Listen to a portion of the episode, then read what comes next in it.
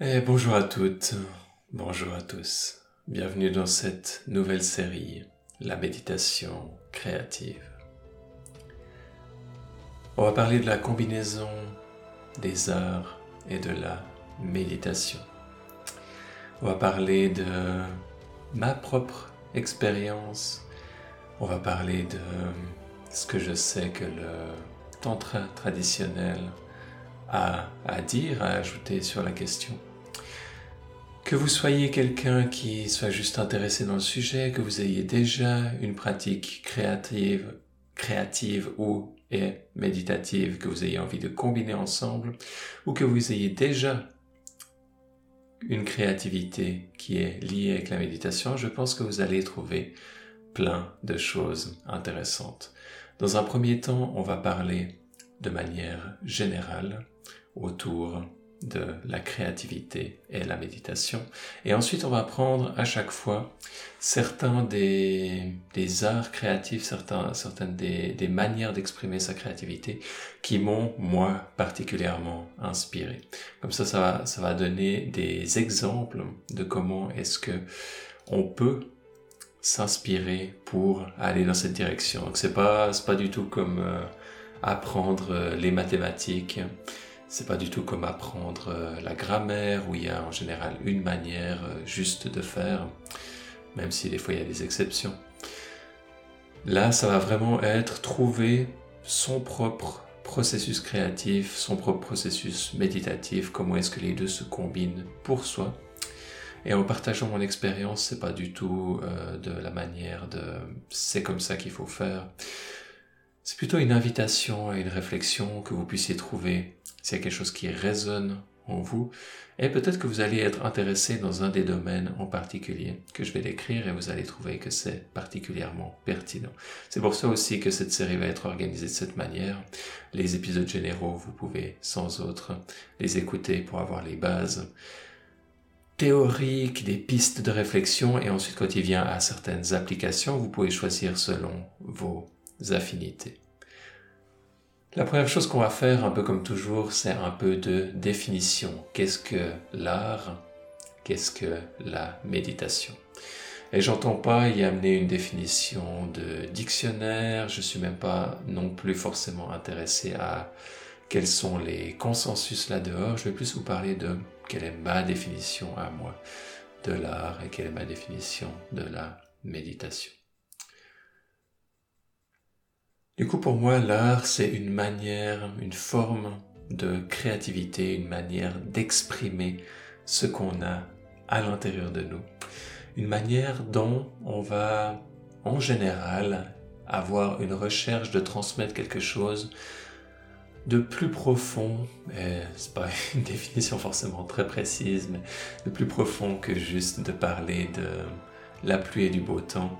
On va vraiment, dans mon sens, chercher à parler de quelque chose d'émotionnel qui nous touche et ou de spirituel. Et pour moi, les deux se combinent à merveille, mais peuvent aussi être, euh, un des deux aspects peut aussi être également relativement discret. Si vous connaissez un peu ma vision du monde, Je vais peut-être vous partager quelques lignes pour que vous puissiez mieux comprendre ce que je veux dire.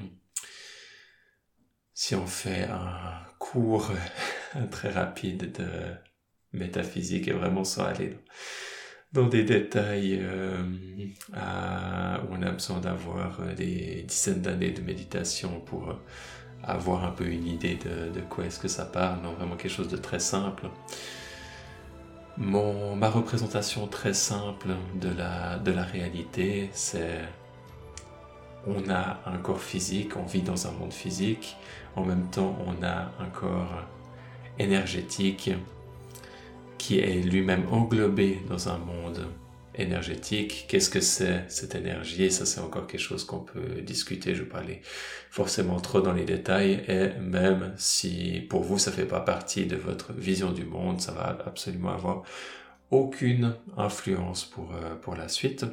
Ensuite, on a une, un monde personnel émotionnel et qui est inclus dans un inconscient, on pourrait dire, euh, collectif émotionnel. Même chose pour les, pour les pensées, pour les idées profondes. Et finalement, on a une conscience personnelle et une conscience universelle. Donc tout ça pour dire que, selon moi, quand on parle d'art, on va chercher à taper dans l'émotionnel et dans le spirituel, dans les choses relativement profondes à l'intérieur de nous. On a par exemple typiquement certains de nos mécanismes de défense, on peut avoir des addictions, on peut avoir des, mécanismes psychologiques d'évitement de certaines de nos émotions profondes, peut-être parce qu'elles sont sous forme contractée, sous la forme de trauma, qu'il y a de la souffrance émotionnelle et qu'on n'est pas prêt à les voir. Et ça, ça va avoir un impact négatif de manière générale sur notre vie, sur notre santé, sur notre épanouissement, mais aussi sur notre créativité, sur notre capacité à nous connecter à nos émotions, à nous connecter à notre spiritualité, à notre conscience, et nous connecter aussi à ces différents mondes extérieurs. Du coup, pour toutes ces raisons, ça va être important d'avoir cette euh, vision d'ensemble, d'être engagé dans une certaine forme de guérison émotionnelle et spirituelle. Ça, c'est une chose. Mais ensuite, quand cette guérison apparaît, et même avant que cette guérison apparaisse, on a aussi à l'intérieur de nous des parts lumineuses, des ressources, des émotions profondes, belles, lumineuses, inspirantes, qui vont à mon sens, amener une profondeur à la créativité et aux arts. J'ai tendance à avoir des fois de la peine à trouver, à considérer certaines formes d'art qui sont que centrées sur les parties euh, sombres de l'âme humaine, que centrées sur les, que centrées sur les traumas. Et ça, c'est vraiment une définition très très personnelle, mais pour moi, l'art, en tout cas l'art que, que je veux transmettre, a une forme de guérison émotionnelle et ou spirituelle qui est inclus. Si ça reste uniquement au niveau du trauma sans amener une lueur d'espoir et de changement, pour moi c'est pas un art qui est intéressant. Maintenant, est-ce que c'est toujours considéré comme un art? Par certaines personnes, définitivement oui. Par moi, je sais pas. J'imagine que que c'est en tout cas pas un art qui m'intéresse, mais que ma définition n'est pas forcément non plus hyper précise à ce moment-là.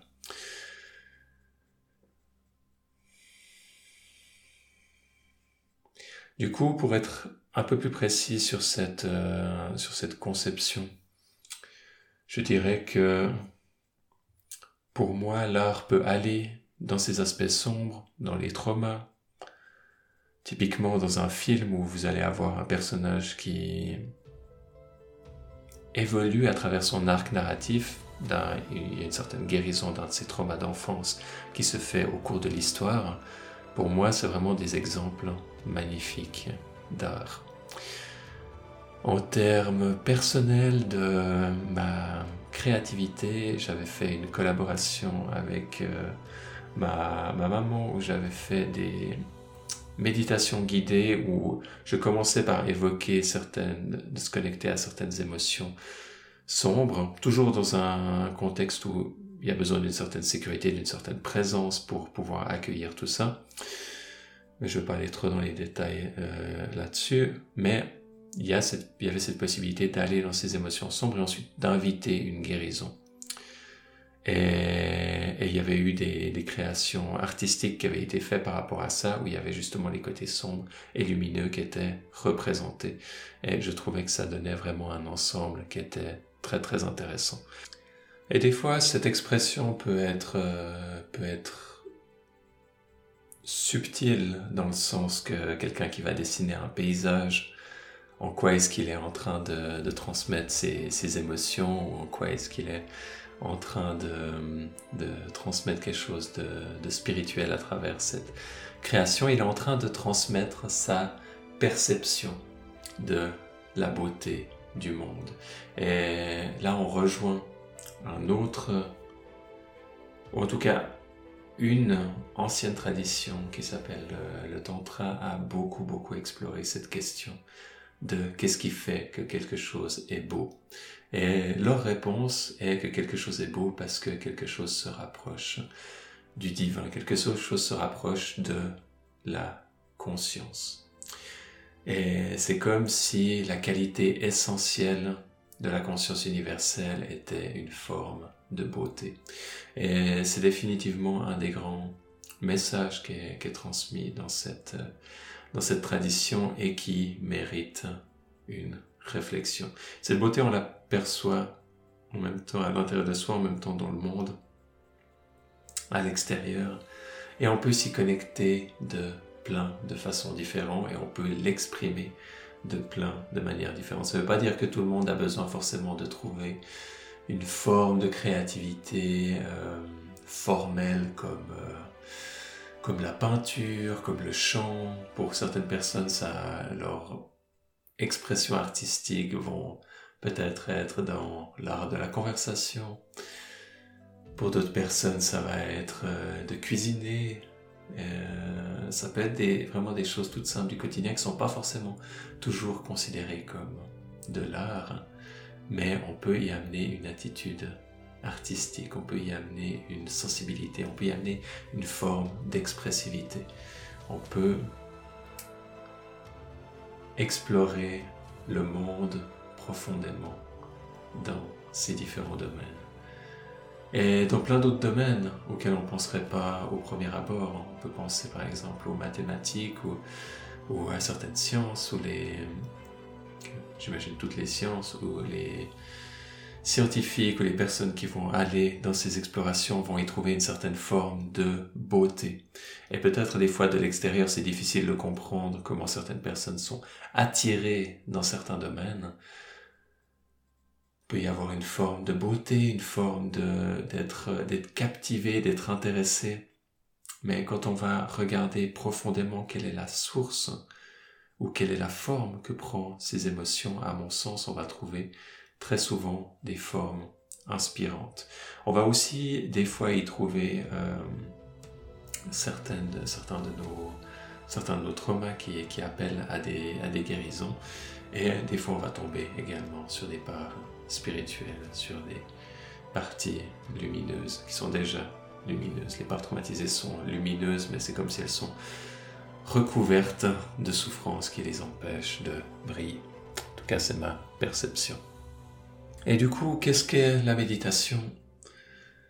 Encore une fois, c'est quelque chose qui n'est pas forcément facile à définir. Un essai, ça peut être de pas confondre euh, la technique de méditation et l'état de méditation. Et quand je parle de méditation, en général, de manière théorique en tout cas, je fais référence à l'état de méditation. La technique de méditation étant juste le moyen d'atteindre un état ou un ensemble d'états ou une certaine direction vers certains états. Certains états qui vont chercher une certaine expansion, qui vont chercher une certaine guérison émotionnelle, qui vont chercher une, certaine exploration des mystères de la conscience, une certaine exploration intérieure, ou des fois aussi comment est-ce que ça se connecte avec le monde extérieur. Et quand on combine les deux, on a quelque chose de très beau, on a quelque chose de très profond, on a quelque chose de synergique que je trouve fascinant. Et la tradition tantrique va nous l'exprimer à merveille, dans le sens que ils vont nous donner les outils et les concepts euh, métaphysiques ou théoriques pour pouvoir comprendre notre monde intérieur, notre multidimensionnalité et le monde extérieur et sa multidimensionnalité. Après, ça ne veut pas dire qu'il y a d'autres interprétations qui n'existent pas, mais il y a une certaine cohérence dans ce système qui est, fascinante, je trouve et qui permet d'aller loin dans, dans ses propres réflexions et ses propres réflexions philosophiques qui peut être une sorte aussi d'art et de créativité bien sûr. Et ça va nous permettre d'aller profondément à l'intérieur de nous et de nous connecter à certains courants de la conscience, à certaines places à l'intérieur de nous qui vont pouvoir faire jaillir une certaine créativité. Moi j'appelle ça, euh, un de ces courants, je l'appelle le courant créatif, le courant de la créativité.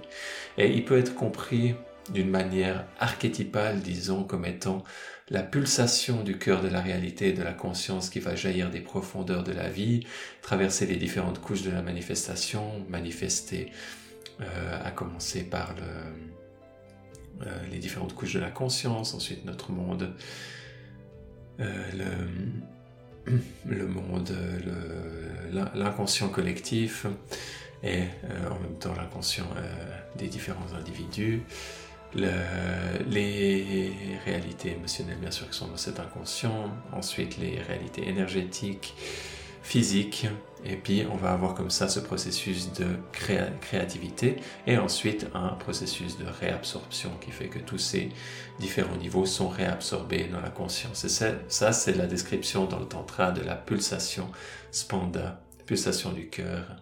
Cœur, c'est Hridaya.